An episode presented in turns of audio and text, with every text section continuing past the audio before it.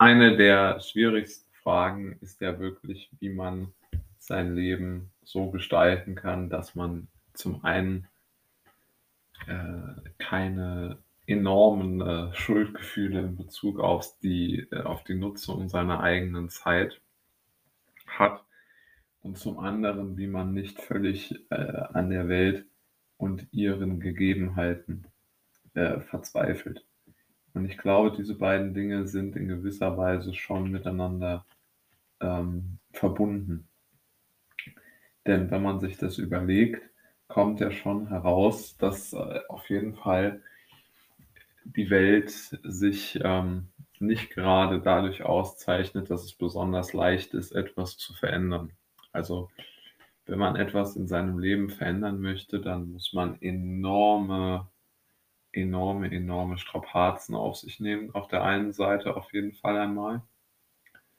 Dann muss man gleichzeitig einen enormen Aufwand betreiben, um äh, diese Strapazen irgendwie äh, zu überstehen. Also zum einen mental und äh, auch was die eigene, was die eigene ähm, ja, einfach Leistungsfähigkeit oder besser gesagt einfach eigene Freudempfinden angeht, ja, dass man sich da schon auch in gewisser Weise für eine Richtung, sage ich jetzt mal, entscheiden muss, wie man äh, damit umgehen möchte, mit, mit, dieser, mit dieser Bürde, dass man einfach enorme Kraft- und Zeitreserven in Projekte investieren muss man sich selbst äh, vornimmt, die man sich selbst als, als Ziel setzt. Und ich denke, das ist auch ein wenig der Grund, warum es so viele Menschen gibt, die sagen, ich habe mein Leben verschwendet oder ich habe die Zeit nicht so genutzt,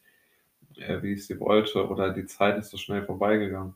Ich glaube, dass dieses tagtägliche, enorm kraftaufwendende Leben schon da einen gewissen Einfluss drauf hat, ja.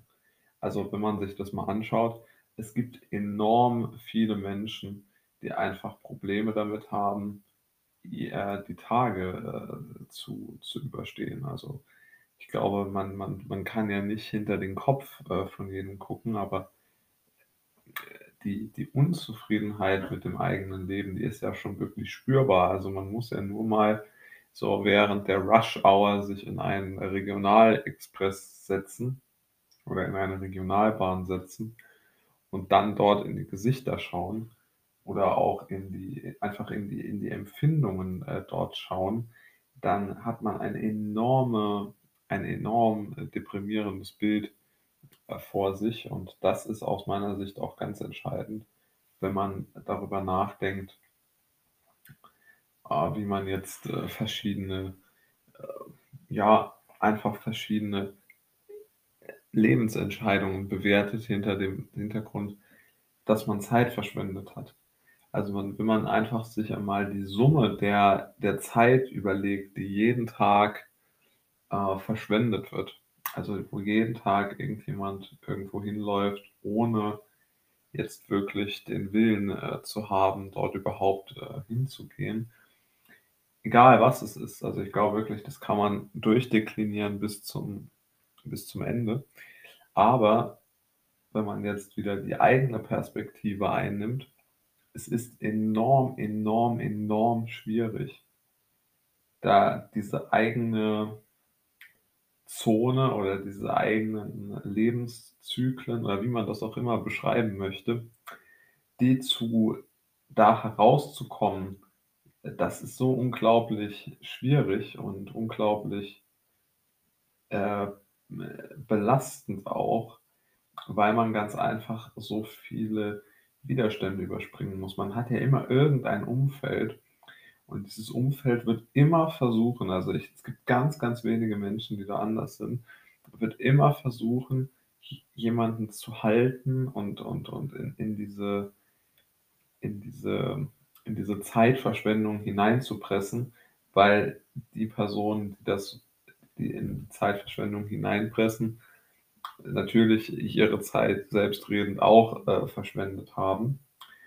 Und so ergibt dann eins das andere. Also, es ist so ein bisschen ein selbst eine sich selbst erfüllende, äh, Prophezeiung, das das Zeitverschwenden. Und das ist aus meiner Sicht eine der der größten Themen überhaupt. Und darüber wird auch viel zu wenig gesprochen, weil die Zeit ist eigentlich die Währung schlechthin und diese Währung, äh, die kann man gar nicht hoch genug, äh, schätzen in in ihrer Wertigkeit. Also, dagegen ist alles andere 'n Witz.